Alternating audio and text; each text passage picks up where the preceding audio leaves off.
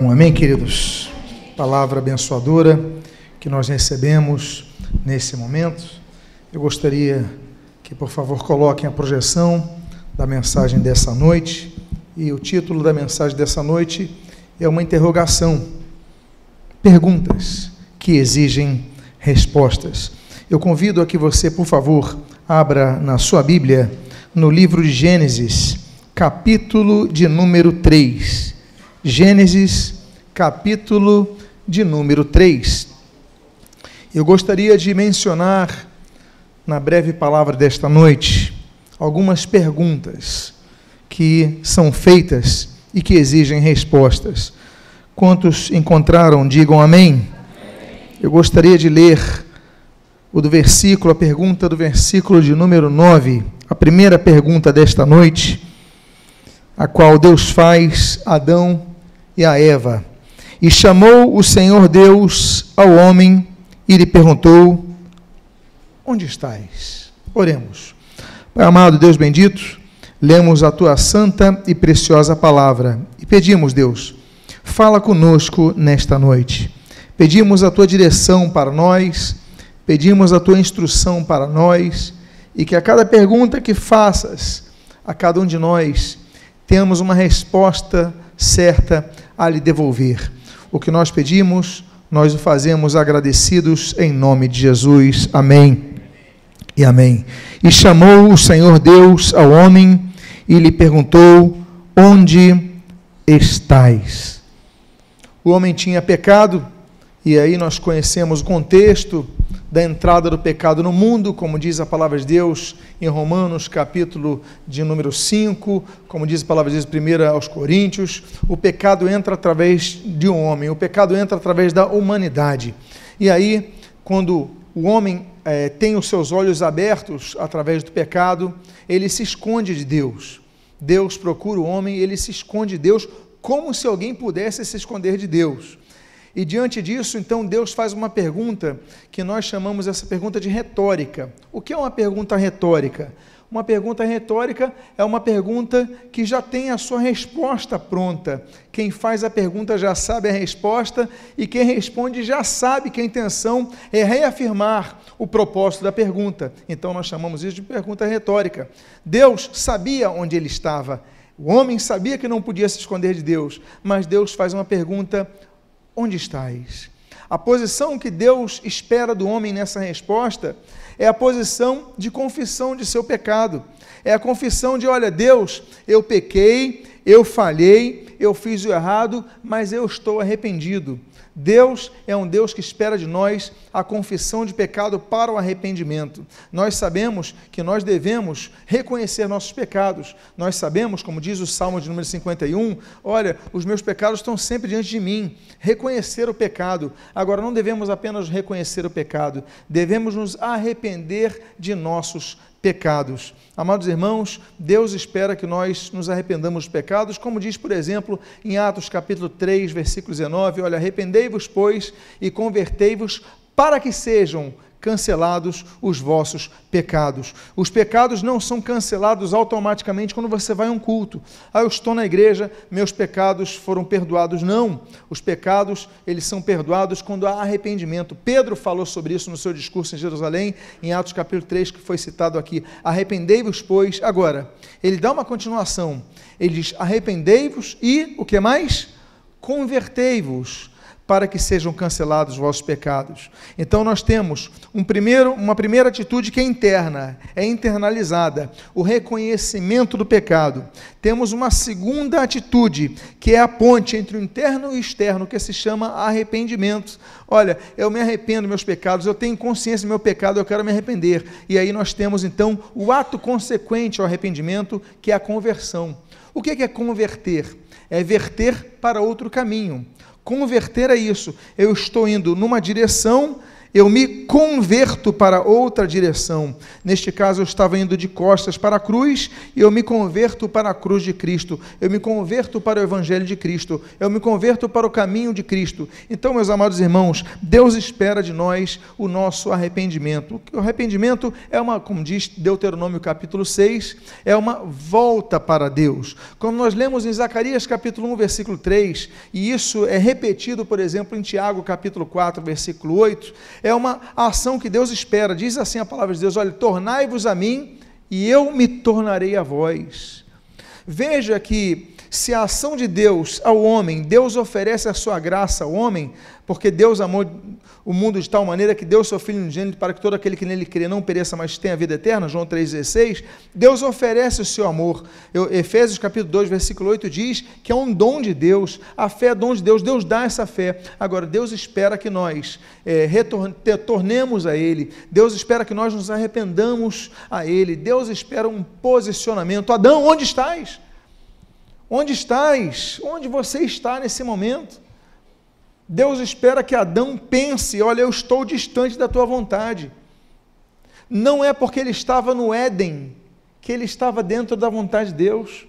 Ele ainda não tinha sido expulso do Éden, ele estava no Éden, mas ele tinha desobedecido a Deus, ele estava no Éden, mas ele estava se escondendo de Deus. Não é porque você está na igreja que você está cumprindo a vontade de Deus. Não é porque você está na igreja que você está fazendo o que Deus espera que você faça. Você pode vir a todos os cultos, você pode pregar nesse púlpito, você pode louvar naquele teclado, você pode evangelizar, mas ainda assim você pode estar se escondendo de Deus. E Deus lhe faz uma pergunta, mesmo dentro de um templo, mesmo dentro de um santuário, mesmo dentro de uma igreja: onde estás? Onde você está? A resposta que Deus espera de nós é que nós estejamos no centro da vontade de Deus. Deus, eu estou no centro da tua vontade e não da minha vontade. É a oração de Jesus, seja feita a tua, mas não a minha, não a minha vontade, mas a tua vontade.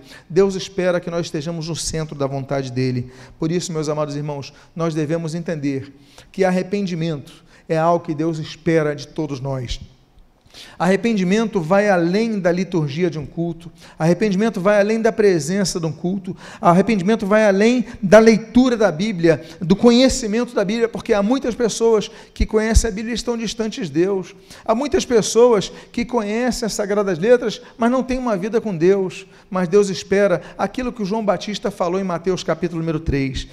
As pessoas religiosas foram, as pessoas iam até ele para serem batizadas, e aí chegaram os religiosos e ele falou: não, produzi, pois, frutos dignos do arrependimento. O arrependimento exige que nós demonstremos a frutificação. Spurgeon, Charles Spurgeon, o grande pregador inglês, ele falou uma frase muito interessante. Ele diz o seguinte: que a santificação é a face visível da salvação.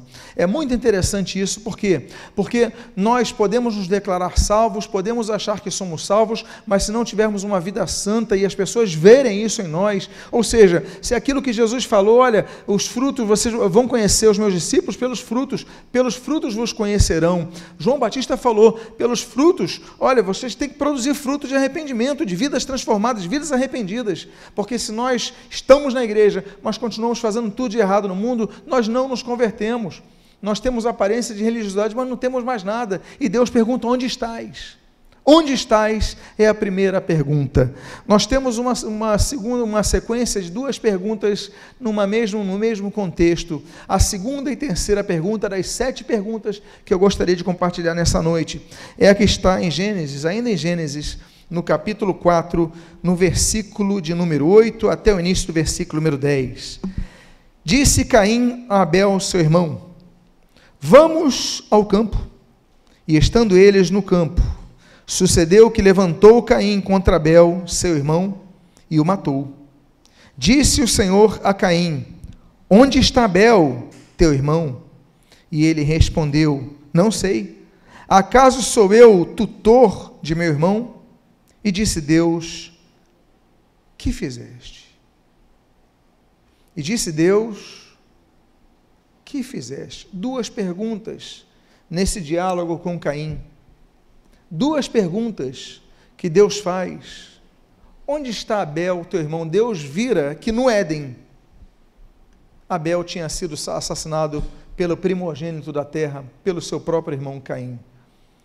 A primogenitura, que seria um privilégio, não teve efeito nenhum nesse momento, porque acima dessas questões todas de privilégios está a responsabilidade humana, está o coração humano. O coração de Caim, um coração assassino, um coração invejoso, um coração que derrama o sangue do próprio irmão depois de enganá-lo. Vamos até o campo, é um convite.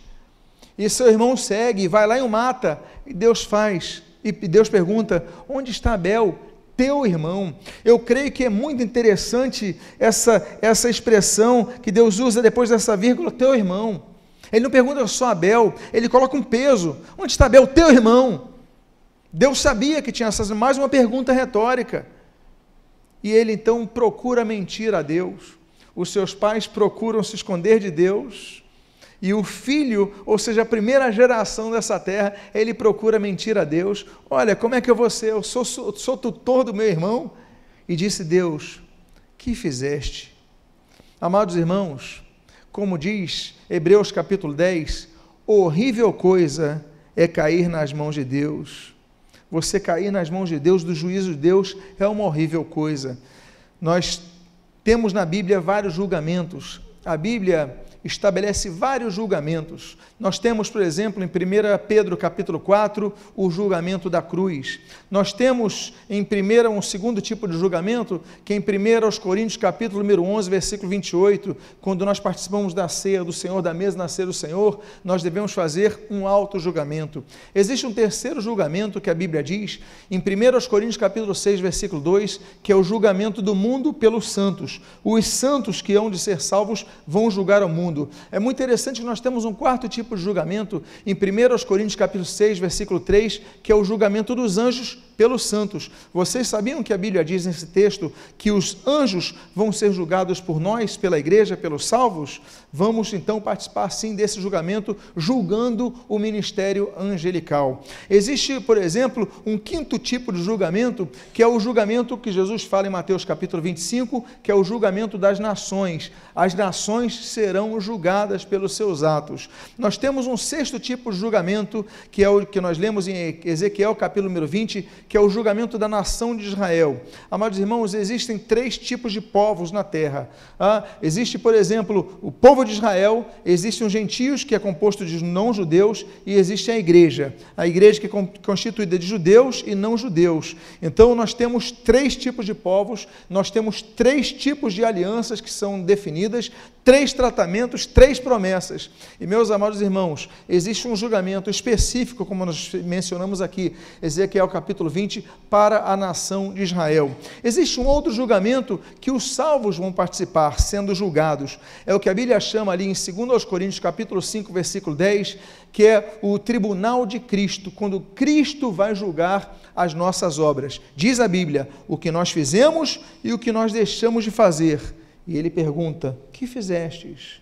O que nós fizemos e o que nós deixamos de fazer, Cristo nos julgará. E Cristo, como juiz, cumprindo a profecia de Isaías. Nós temos também um outro julgamento que os não salvos vão participar, que é o juízo final, que é chamado na Bíblia, em Apocalipse, capítulo número 20, versículo 11 ao versículo 14, de o tribunal do grande trono branco. É o tribunal que todos vão confessar ao Senhor os, seu, os seus erros, Todos vão dobrar os seus joelhos, como diz a Bíblia, e vão confessar a Cristo. Meus amados irmãos, é o pior dos tribunais, é o tribunal que, em nome do Senhor Jesus, nós não participaremos, estaremos salvos pelo Senhor. E existe mais um julgamento, por exemplo, que é o de Apocalipse capítulo 20, versículo 10, que é o julgamento de Satanás. Mas existe um julgamento que lhe chama atenção. É aquele julgamento que está em 1 Pedro capítulo 4, versículo 17, pois o juízo começa pela casa de Deus. O juízo começa pela casa de Deus. O juízo começa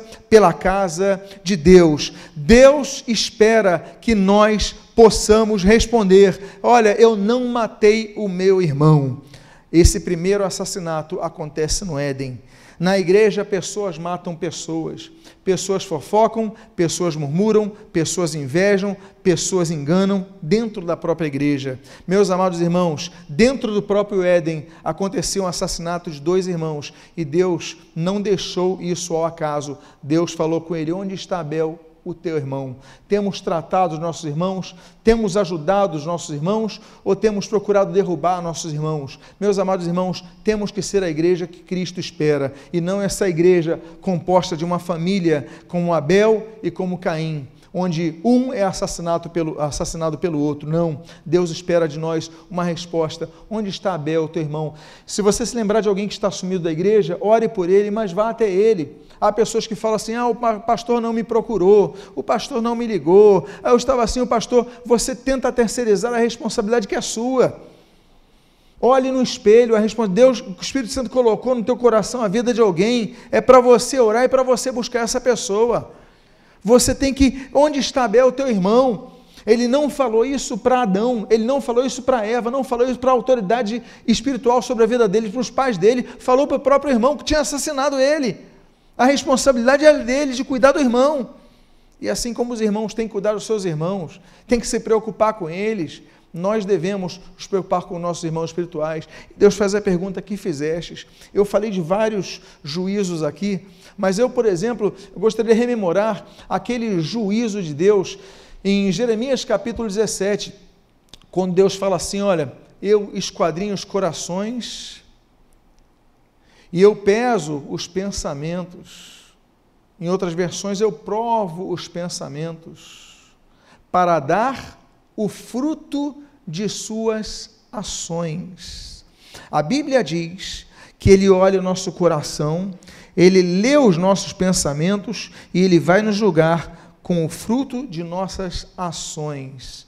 Amados irmãos, não podemos nos esquecer disso. Assim como não podemos esquecer de Oséias capítulo 4. Em Oséias capítulo 4, a palavra de Deus falando dos sacerdotes, falando do povo, ele falou o seguinte: Olha, eu vou lhes dar a paga de suas ações. É por isso que Gálatas fala que aquilo que o homem semear, ele vai colher. Existe uma regra espiritual, que é aquilo que nós plantamos, nós colhemos. Meus amados irmãos, não se esqueça disso. Há muitas consequências dolorosas que nós é, recebemos em vida, que são fruto de nossas ações erradas. É por isso que nós devemos nos arrepender dos nossos pecados, falar, Deus, onde errei, Senhor, me ajuda a lembrar, Senhor, que eu possa, que tu possas me perdoar, clamar misericórdia de Deus, como aquele Bartimeu, que ele fala, Jesus, filho de Davi, tem misericórdia de mim, tem compaixão de mim, me perdoa. Nós devemos reconhecer nossas falhas e buscarmos ao Senhor. E quando Ele fala que fizestes, é o momento de nós falarmos o que nós temos feito a Ele. Há uma quarta e uma quinta perguntas que também, também estão associadas em um mesmo contexto. E essas também estão no livro de Gênesis. No capítulo de número 16, No versículo 7 e no versículo 8, nós lemos: Tendo achado o anjo do Senhor junto a uma fonte de água no deserto, junto à fonte no caminho de Sur, disse-lhe: Agar, serva de Sarai, de onde vens e para onde vais? De onde vens e para onde vais? Vais. Direção de Deus é o que nós precisamos. Essa mulher tinha sido resultante de uma escolha de Abraão. Abraão queria um filho, o nosso pai na fé queria um filho, e a sua esposa não dava filho para ele. Sarai era estéreo. Ele vai e se dorme com a empregada da sua esposa. O que eu acho lindo na Bíblia é que, ainda que nós chamemos Abraão de pai na fé, a Bíblia não esconde os erros desse homem. Ele deita-se, ele dorme com a serva de sua esposa Sara, ele dorme com Agar, e Agar engravida, e tem o filho Ismael. Aí depois você vê o contexto de Sara ficando enciumada daquela mulher que ganha aquele poder. Nós temos o contexto de uma briga familiar, porque depois então Sara tem o filho Isaac, mas ela vai vendo o Ismael crescendo e ela procura o marido e fala: é o seguinte, essa mulher tem que sair daqui, ela e o filho dela. E Abraão, de maneira covarde, pega Agar, sim, nosso pai na fé, de maneira covarde, pega Agar, a despede para o deserto, dá um odre de água para ela e fala: vai embora daqui. E vai com seu filho. Agar agora está no meio do deserto. Agar está desesperada. Seu filho já não tem mais forças. Ela é a mãe, está vendo seu filho, acabou a água. Um odre, duas pessoas no deserto, aquilo vai acabar rápido. O projeto de Abraão, quando despede a sua serva, que fora mãe de seu filho, o primeiro filho, era uma ordem assassina. Ele queria que ela morresse e ele morresse. E essa mulher está desesperada vendo o filho morrer. E aí diz a Bíblia que o anjo do Senhor a acha junto à fonte de água, e você conhece a história dela. Ele aponta para a água, mas Deus lhe diz: Agar, serva de Sarai, de onde vens e para onde vais? Deus sabia da resposta. Ela não sabia da resposta. Ela só sabia de onde viera, mas não sabia para onde iria. Mas Deus ainda assim lhe pergunta: para onde vais? Precisamos ter direção de Deus em nossas vidas. A Bíblia diz em Deuteronômio capítulo 5, que nós não podemos nos desviar nem para a esquerda, nem para a direita, porque Deus é um Deus que dá direção.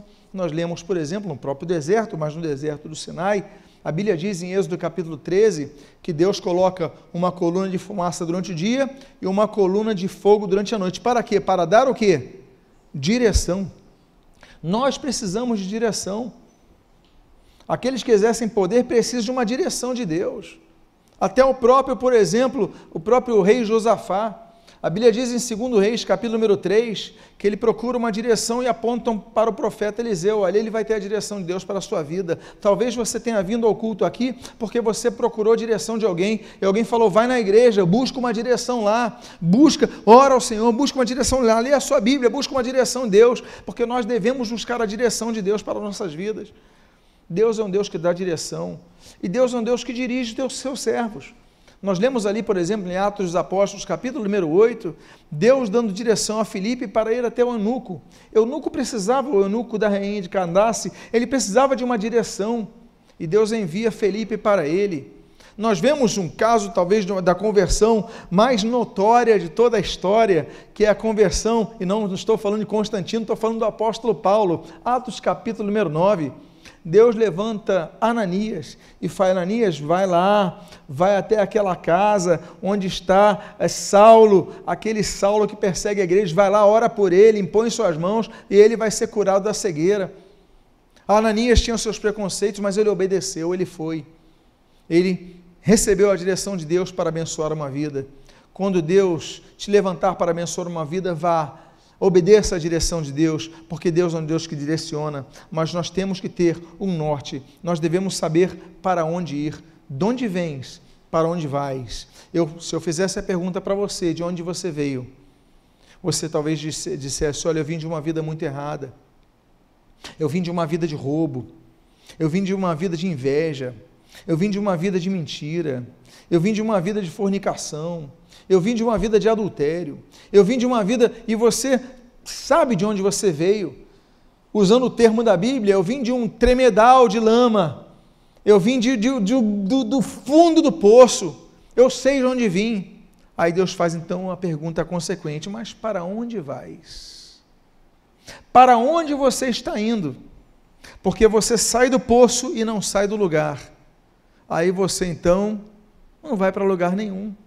Ou senão você fica circulando 40 anos naquele deserto, porque Deus coloca, mas Deus está dando direção. A questão não é o tempo, a questão é a direção.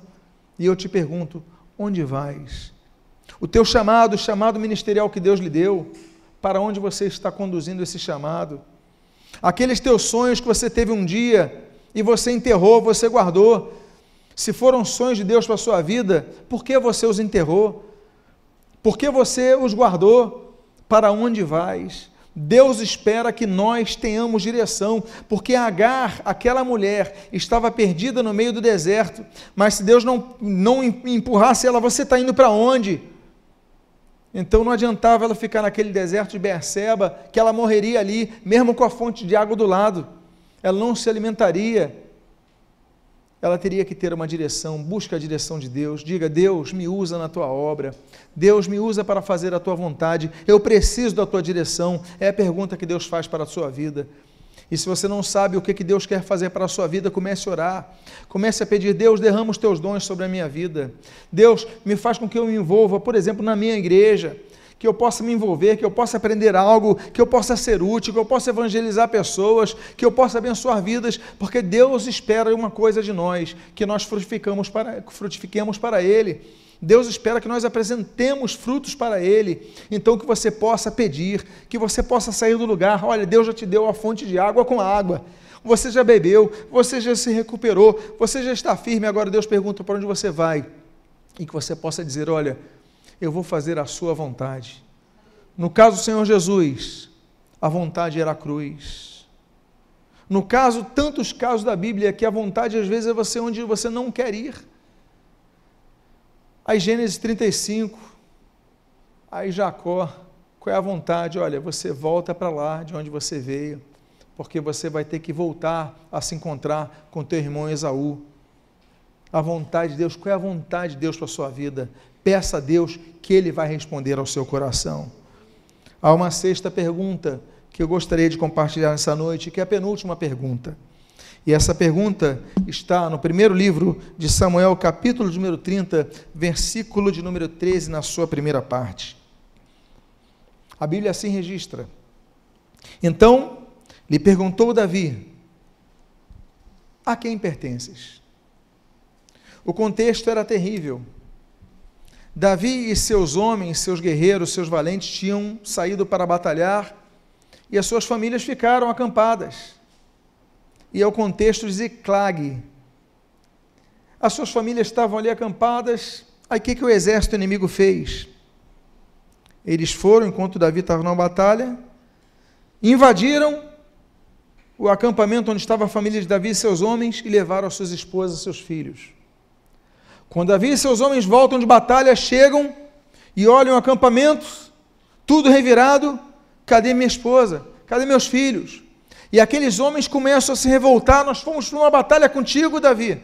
E a gente volta a levar nossas famílias. E agora nós sabemos que vão ser vendidos de escravos, vão fazer maldades com nossas famílias. Maldades que a gente imagina que sejam feitas por inimigos nossos. E agora, Davi? E Davi agora está pressionado porque Davi não tem apenas a sua família sido levada sequestrada, como dos seus próprios homens que começam a se revoltar contra ele porque ele conduzia os seus homens em batalha. Aí eles vão à caça dos sequestradores. E diz a Bíblia que no meio do caminho acham esse homem, esse egípcio, ali morrendo de fome, morrendo de sede, desfalecendo. E Davi seus homens pegam aquele homem, e diz a Bíblia então que dão de beber, dão de comer, e pergunta: A quem pertences? O segredo era saber. Aquele homem tinha sido largado ali pelos invasores que levaram suas famílias. Aquele homem, então, ele começa a revelar o que aconteceu, foi deixado de, para trás, indicou o caminho a Ziclag, e Davi vai lá com seus homens. E talvez eu creio, pessoalmente eu creio, que foi a batalha que Davi lutou com mais fúria nas suas mãos. Eu creio que foi a batalha que os 37 valentes Davi mais tenham empenhado suas forças para resgatar suas famílias, e diz a Bíblia que eles resgatam todo mundo. Mas o fato é que Davi faz uma pergunta àquele homem que tinha sido largado: A quem pertence? A quem pertences? Ele sabia que era um escravo. Alguns escravos eram marcados Outros escravos andavam, naquela época no Oriente Médio, e dependia dos povos. Alguns colocavam, por exemplo, argolas no nariz, outros argolas no pescoço, outros marcas de ferro, como se fossem gado. Havia várias formas de você reconhecer um escravo. Davi então fala: a quem pertences? Meus amados, a pergunta que Deus faz a cada um de nós é: a quem nós pertencemos? Pertencemos a Deus? Ou pertencemos a esse mundo? A quem você pertence? Você pertence à vida do pecado? Você pertence a quem? A quem você pertence? Porque é fácil nós dizermos Jesus Cristo é o Senhor, mas a gente não sabe o que é o significado de Senhor. Senhor é aquele que detém o senhorio. Senhor é dono. É aquele que é dono. Por exemplo, no período colonial, nós tínhamos os escravos que vinham da África, os navios, chamados navios negreiros, chegavam aqui no centro do Rio de Janeiro, e ali vendiam pessoas de vários povos diferentes, se fossem bantões, fossem quimbundos da, da Angola, fossem, não importava, colocavam ali numa fileira, aí chegava uma pessoa branca com posses e falava: Eu quero esse, esse e esse. Aquelas pessoas tinham nomes diferentes, dialetos diferentes, que eu nem sei aqui mencioná-los. Mas digamos que aquele senhor de Oliveira, que o sobrenome dele fosse de Oliveira, falou: Eu quero esse, esse e esse. Aí então a pessoa vendia para esse homem, o final era Oliveira, e ele colocava só o desenho na frente. De, então você vai ser João de Oliveira, Tiago de Oliveira, Francisco de Oliveira. Aí eles passaram a pertencer ao senhor Oliveira, daí o nome de Oliveira. Eles perderam identidade, eles perderam qualquer referencial que tinham, passaram a ser de Oliveira, do senhor Oliveira, e tudo que o Senhor mandava eles faziam. Eles passaram a pertencer a alguém e hoje, quando nós vemos os sobrenomes nos tempos atuais, já estão todos mesclados. Mas quando nós olhamos a origem, a origem era essa, o Senhor. Nós falamos que Jesus Cristo é o Senhor, mas não agimos como se ele fosse nosso Senhor. Porque o Senhor manda e o servo obedece. O Senhor deseja e o servo cumpre. E meus amados irmãos, quantas coisas Deus espera de nós e nós não fazemos. Nós não oramos, não buscamos uma vida santificada, não congregamos na igreja, não temos, é, não desenvolvemos nossos dons ministeriais, nossos dons espirituais, não desenvolvemos nada. Apenas queremos ir aos cultos quando vamos, quando desejamos, ouvimos, concordamos e vamos para nossas casas, mas não executamos nada em nossas vidas. Não temos uma vida com Deus. Deus quer relacionamento com o seu povo. Deus quer relacionamento. Deus quer um povo que o busque. Lembre-se que eu citei aqui Zacarias 1,3, citei Tiago 4,8. Tornai-vos a Deus, ele se tornará a vós. Deus espera que nós o busquemos. É o que nós lemos ali em 2 Crônica 7,14. Olha, se o meu povo, que se chama pelo meu nome, se humilhar e me buscar e se converter de seus pecados, seus maus caminhos, aí então eu ouvirei dos céus. E que mais, meus amados irmãos? Perdoarei os seus pecados e que mais? Sararei a sua terra. Deus espera que nós nos aproximemos dele. E aí a pergunta então é: a quem pertences? Ou você pertence a Deus, ou você não pertence a Deus, porque nem todos são filhos de Deus. A Bíblia diz em João capítulo 1: Olha, a todos quantos creram em seu nome, deu-lhes o poder de serem feitos filhos de Deus, a saber o que é seu nome. Nós devemos crer em Deus, mas viver essa vida de fé. Porque todos são criaturas de Deus, você já conhece essa expressão, mas nem todos são filhos de Deus. E dentre os que são filhos de Deus, nem todos são servos de Deus, porque não servem ao Senhor, só querem ser servidos. Deus espera que você não seja apenas criatura, seja filho, e não seja apenas filho, mas seja servo, que você o sirva. A quem pertences é a pergunta. E por fim, a última pergunta que eu faço nesta noite, a sétima pergunta, é a que se encontra no primeiro livro de Reis, capítulo de número 18, versículo de número 21. Então, Elias se chegou a todo o povo e disse: Até quando cocheareis entre dois pensamentos? Se o Senhor é Deus, seguiu. Se é Baal, seguiu. Porém, o povo nada lhe respondeu. Tomada de decisões. Nos lembramos de algumas tomadas de decisões tão importantes. Êxodo 32, a Bíblia diz, o Moisés ele chega para o povo e fala assim: olha, quem é de Deus, vem a mim. Josué capítulo 24, versículo 15, a Bíblia diz: olha, escolhei vós a quem servais. Eu e minha casa serviremos ao Senhor. Se você notar, Josué, quando ele fala, eu e minha casa serviremos ao Senhor, Josué tem 110 anos de idade. Ele não é um pai que teve um filho recente, que vai falar, não, eu e minha casa serviremos ao Senhor, meu filho tem 6 anos, 7 anos de idade, nós vamos servir ao Senhor. Não, ele tem 110 anos. Numa perspectiva cronológica, o seu filho devia, um dos seus filhos devia ter pelo menos 90 anos. Um neto de 70, um bisneto de 50. Vamos calcular assim mas ainda com 110 anos, ele fala: Mas eu e minha casa serviremos ao Senhor. Era idoso, estava cansado, mas ainda tinha a força de lutar para que todos servissem a Deus. Amados irmãos, até quando cocheareis entre dois pensamentos? Se a Deus, seguiu se Baal, seguiu. Porém, o povo não lhe respondeu. Nessa época que muitos se dizem evangélicos, mas vivem uma vida completamente errada. No outro dia eu desabafei numa rede social. Vi o diálogo entre duas pessoas que se diziam evangélicas, um diálogo, um diálogo podre. Totalmente. E a vida dessas pessoas totalmente errada e se dizem crentes porque vão na igreja.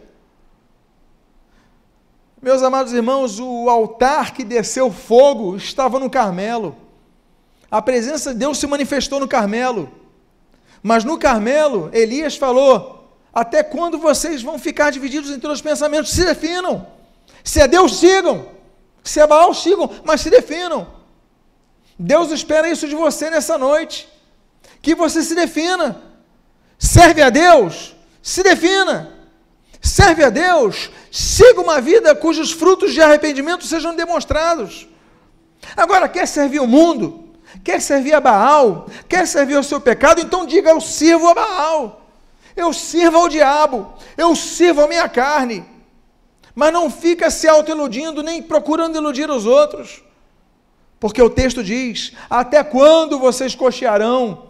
Até quando vocês vão ficar é, numa direção ou noutra? Não, vocês têm que se definir. E essa sétima pergunta, ela não foi feita para o povo que foi assistir o embate entre Elias e os Baalins, não. Essa pergunta é feita para nós. Essa pergunta é feita para os que estão no Monte Carmelo, local de manifestação do poder de Deus. Essa pergunta é feita àqueles que estão na igreja, aqui, olhando, congregados na igreja. Até quando vocês vão demorar a se decidir? Eu quero convidar a você a ficar de pé nesse momento. Eu quero fazer uma oração por você nesse momento. Eu quero convidar a você, ao ficar de pé, que você feche seus olhos. Que eu quero fazer uma pergunta a você e essa resposta só você pode dar. Até quando cocheareis entre dois caminhos? É o caminho de Deus, então tome uma postura. Abandona o seu erro. Muda de vida Deus te trouxe aqui para ouvir essa palavra, Deus te, te, alguém te enviou o link dessa mensagem para que você ouvisse essa palavra. Mas você precisa tomar uma decisão. É Deus, então se firma com Deus. Renuncie ao pecado. Aprenda a dizer não. Busque ao Senhor para que ele se manifeste na sua vida de maneira mais intensa. Então feche seus olhos agora. Eu queria fazer uma pergunta a você eu falei de sete perguntas dessa pregação, mas essa pergunta eu faço nesse apelo a você que precisa tomar uma decisão e que veio hoje aqui nesta noite e ouviu esta palavra, e eu te pergunto: você quer entregar a sua vida a Cristo? Você quer se decidir por Cristo? Eu digo agora de maneira muito clara: você quer tomar uma decisão de definitivamente largar esse mundo e seguir a Cristo? Você é uma das pessoas, coloque a mão no seu coração. Eu quero orar por sua vida. Várias pessoas estão colocando a mão nos seus corações, eu quero orar por você, porque essa noite é a noite de você definir uma postura. Eu vou servir a Deus, eu vou seguir a Deus, eu vou largar esse mundo, Pai amado. Em nome de Jesus, há várias vidas aqui com as mãos em seus corações. Até quando cocheareis entre dois caminhos? Hoje eles se decidiram ouvir a tua palavra. E como nós falamos no início dessa mensagem, Pai, eles, Pai, decidiram tomar uma atitude que vai ser vista através de frutos. A pergunta feita de onde vens para onde vais, agora eles sabem a resposta. Eu vou fazer a vontade de Deus. De onde vêm, todos sabem, mas para onde vão agora eles podem definir. Por isso, esse desafio. Se você não colocar a mão no seu coração, convida você a fazê-lo. Se você quer tomar essa decisão hoje, Pai amado, em nome de Jesus, esse é o primeiro ato, Senhor, é o reconhecimento. O segundo ato, Senhor, é a confissão que eles estão tendo, como diz 1 João capítulo 1, versículo 9. Senhor, eles estão confessando, como diz Romanos capítulo 10, com o coração eles estão crendo. Pai amado, abençoa a sua vida, que as suas bocas declarem, Senhor, que eles pertencem a Cristo e você colocou a mão no seu coração. Que você possa agora fazer uma oração comigo, eu vou fazer, e que você repita comigo, frase a frase. Diga assim: Senhor Deus, eu te agradeço por tua palavra. Eu quero responder a tua pergunta, dizendo: Eis-me aqui cumpra-se a tua vontade em mim, pois para onde vou é para onde quiseres que eu vá. Eu quero satisfazer a tua vontade.